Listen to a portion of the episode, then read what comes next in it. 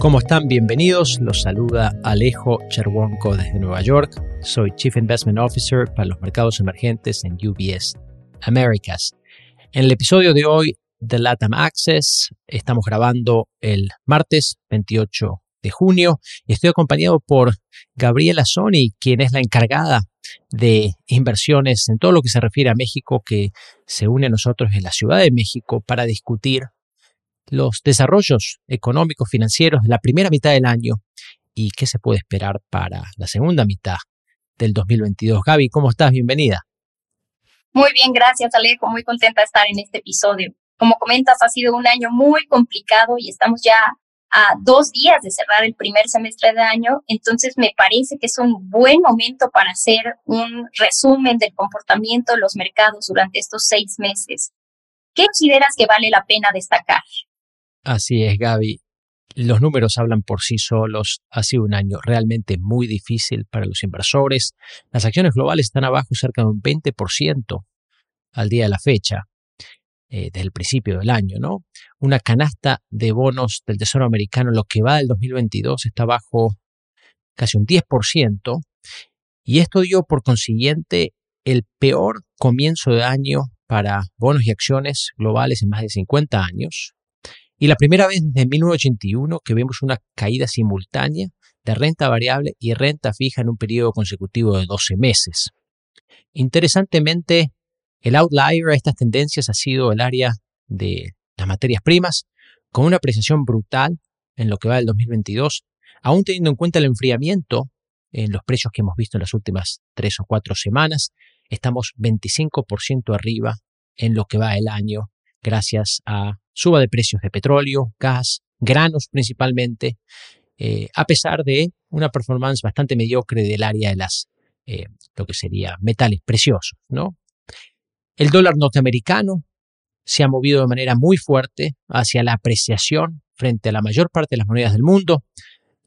Está 7,5% arriba respecto al euro, 15% arriba respecto al yen.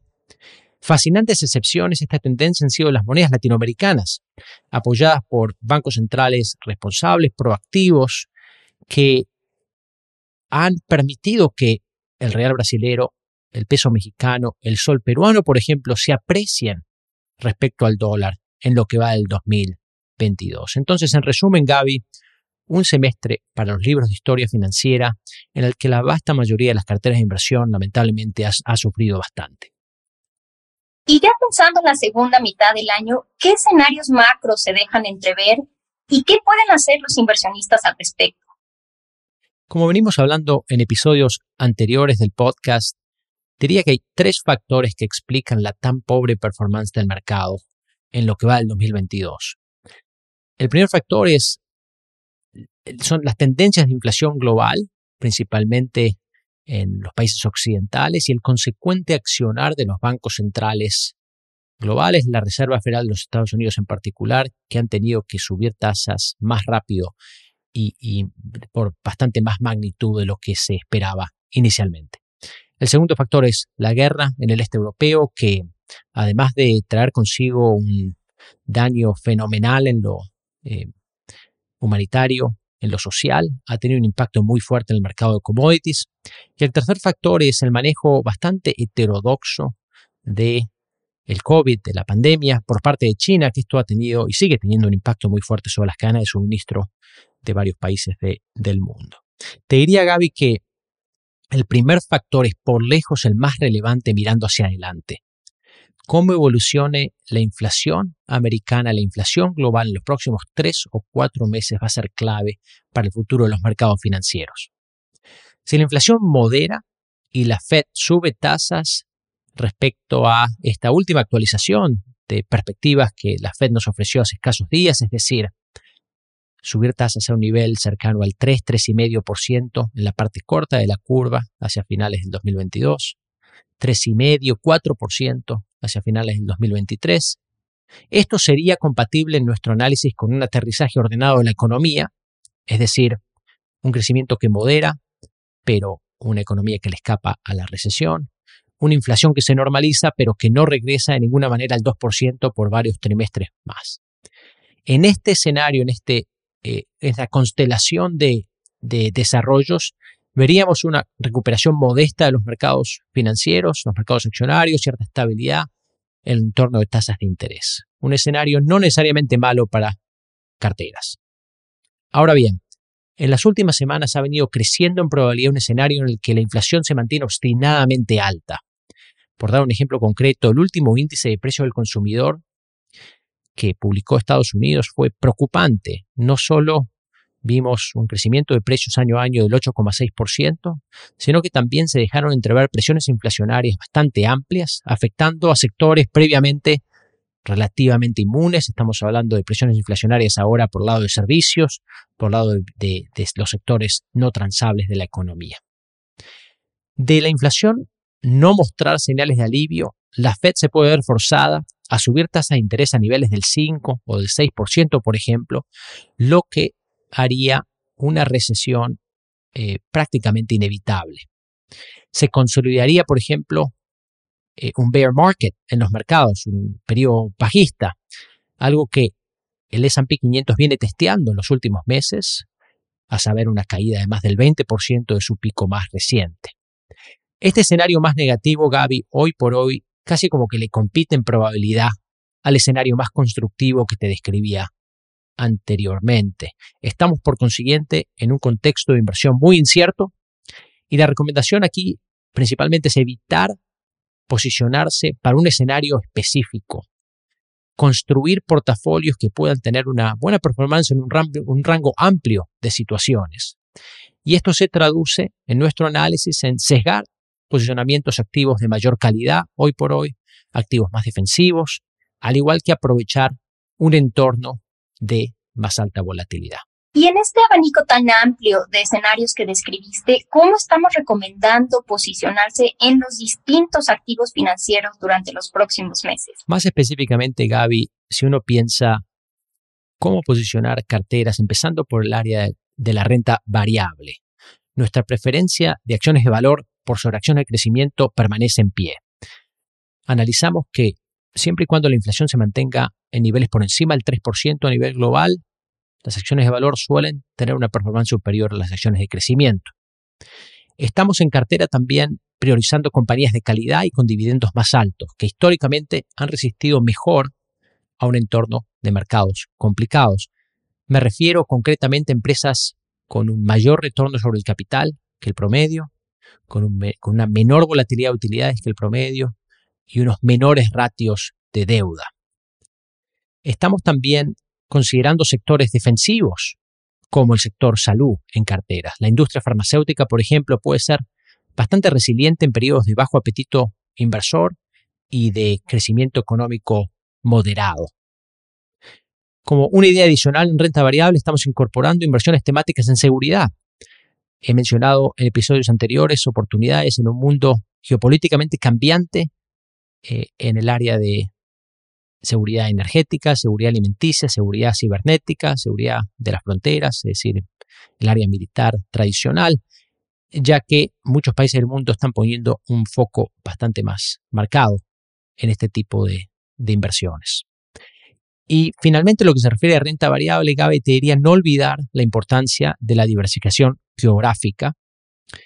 Un buen ejemplo reciente es el del mercado chino, que hasta hace poco muchos daban por muerto y ha revivido en las últimas semanas.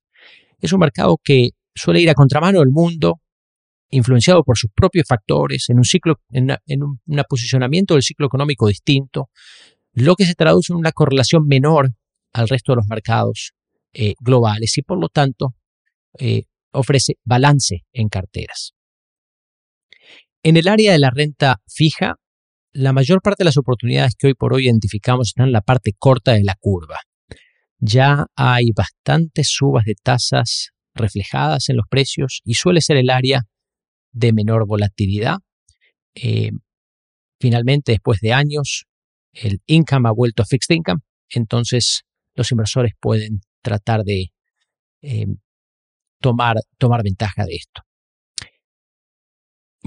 Avanzando hacia el área de las monedas, en nuestro análisis la mayor parte de la apreciación del dólar ya ha ocurrido y de hecho en los próximos meses podríamos ver una depreciación del dólar frente a algunas monedas. El franco suizo ha emergido como una alternativa para proteger carteras, dado al despertar de su Banco Central, que subió tasas inesperadamente 50 puntos básicos en junio y promete más por, por venir. Finalmente te diría, Gaby, tratar de utilizar a la volatilidad como aliada. Estamos en un entorno de volatilidad mayor a la histórica en los mercados accionarios, de bonos, de monedas, de commodities. Y lo que uno puede hacer, por ejemplo, es, entre comillas, vender volatilidad para generar ingresos de cartera. Y también utilizarlo como una herramienta para disciplinarse eh, y planear ciertas compras si es que eh, el mercado cae en más, más de lo esperado. Entonces, por ahí te quería pasar la palabra a ti, Gaby, en este entorno global tan difícil. ¿Dónde encaja Latinoamérica? ¿Cómo está la región posicionada para maniobrar estas tendencias? La tendencia principal sería la inflación, que como comentaste es un fenómeno global y por lo tanto Latinoamérica no está exenta de este problema. Pero la buena noticia es que creo que Latinoamérica parece estar mejor posicionada para hacer frente a la inflación que en crisis anteriores. Esto no significa que no se vaya a sentir el efecto de mayores tasas de interés en Estados Unidos y del endurecimiento en las condiciones financieras globales, pero me parece que esta vez los bancos centrales de Latinoamérica, probablemente por la experiencia que han tenido a lidiar con la inflación en, en décadas pasadas, fueron mucho más proactivos y empezaron a subir tasas interés antes de la Fed, varios meses antes. El mejor ejemplo de esto es Brasil. Y eso hace que esta vez la región esté mejor parada que en crisis anteriores. Además, te diría que a pesar del incremento en las tasas en algunos países de Latinoamérica hasta niveles incluso restrictivos, la actividad económica en la región ha sido bastante resiliente, probablemente por la ayuda ¿no? de los precios de las materias primas, que como sabemos beneficia esta al ser una región exportadora. Vemos que el precio del petróleo ayuda a Colombia, a Brasil, el precio del cobre ayuda a Perú y a Chile, y el precio de los agrícolas nuevamente ayuda a Brasil y Argentina. Quizás aquí la excepción es un poco México, que más bien es un país exportador de manufacturas y no de materias primas.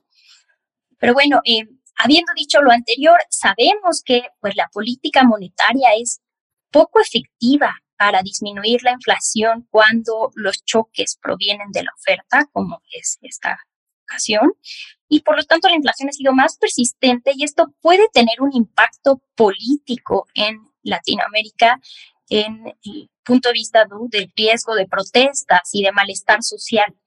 Por ello, algunos gobiernos han implementado políticas para subsidiar los precios de los energéticos o de alimentos, pero la realidad es que el efecto en la inflación de estas medidas ha sido bastante limitado.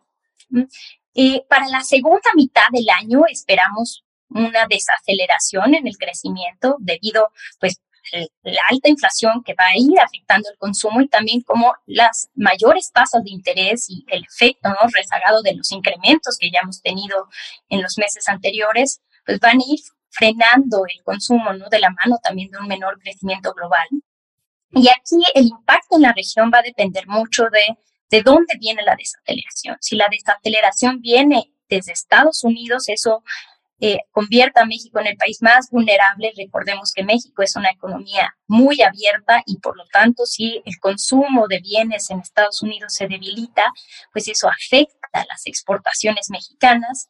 También si vemos un deterioro en el mercado laboral de Estados Unidos, eh, eh, eso afectaría las remesas tan importantes que recibe nuestro país. Si la desaceleración proviniera de China, ¿no? Por el tema de mayores restricciones para tratar de contener la pandemia, entonces eso podría hacer que los precios de los commodities se presionaran y que entonces los otros países de Latinoamérica, de, Latinoamérica fueran los más afectados.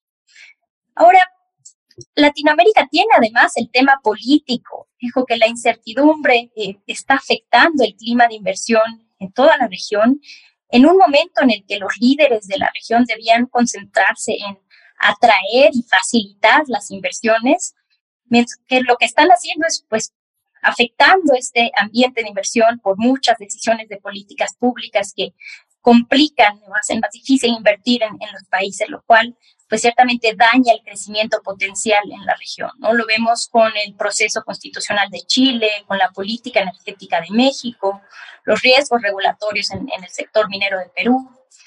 Pero bueno, en fin, creo que el, ruido político siempre ha acompañado a, a la región y ahora tenemos un riesgo adicional que es que se deteriore ¿no? el apetito por riesgo global y en ese caso sí Latinoamérica sufriría pues de flujos de capitales importantes que podrían dañar las balanzas de pago de estos países. Ahora, a pesar de pues este deterioro en las condiciones de liquidez globales, vemos algunas oportunidades de inversión atractivas en Latinoamérica, en específico en la deuda corporativa de Latinoamérica, Aquí la mayoría de las compañías latinoamericanas cubiertas por el Chief Investment Office incluyen empresas con escala global y campeones en sus respectivas industrias. Muchas de ellas tienen métricas de crédito relativamente sólidas. Los equipos de gestión tienen un historial comprobado en el manejo de las diferentes etapas del ciclo económico, marcos ASG creíbles y normas de gobierno corporativo relativamente elevadas. Además, hay varios emisores de América Latina que están involucrados en la gestión de pasivos para suavizar sus perfiles de vencimiento de deuda y así evitar pues la concentración de pagos en el corto plazo. Por supuesto, no todo es color de rosa. Hay algunas entidades que son propiedad del gobierno que cojean de uno o más de los factores anteriores, pero también hay que mencionar que muchos de ellos pues tienen el apoyo implícito ¿no? De, del gobierno, de las compañías del parent. Muchas gracias, Gaby. Con esto entonces damos eh, fin al episodio de hoy. Espero que les haya interesado. Si tienen cualquier sugerencia, no dejen de ponerse en contacto con nosotros a través de las redes sociales. Nos pueden encontrar en LinkedIn. Eh, hasta la próxima y también recordarles que hay mucha más información de contenido en vs.com barra latamaccess para los que tengan interés en explorar un poco más en detalle. Gracias Gaby por participar. Gracias Alejo, hasta la próxima. Las opiniones sobre inversiones de UBS Chief Investment Office, dadas y publicadas por el negocio global Wealth Management de UBS AG o su filial UBS. Este material no toma en cuenta objetivos de inversión específicos, la situación financiera o las necesidades particulares de ningún destinatario específico y se publica solo con fines informativos. Como empresa que proporciona servicios de gestión de patrimonio a clientes de todo el mundo, UBS AG y sus filiales ofrecen servicios de asesoría de inversión y servicios de corretaje. Los servicios de asesoría en materia de inversiones y los servicios de corretaje son independientes y distintos, difieren en aspectos materiales y se rigen por las leyes y acuerdos separados y diferentes. En los Estados Unidos, UBS Financial Services Inc. es una subsidiaria de UBS AG y miembro de FINRA SIPC. Para obtener más información, visite nuestro sitio web en ubs.com slash working with us. Para obtener la información legal completa aplicable a las opiniones de inversión independientes producidas por UBS, visite nuestro sitio web en ubs.com slash CIO-disclaimer. Nada del contenido de este podcast está destinado a ser ni debe ser considerado como una solicitud o promoción. No todos los servicios o productos están disponibles para los clientes en todas las jurisdicciones.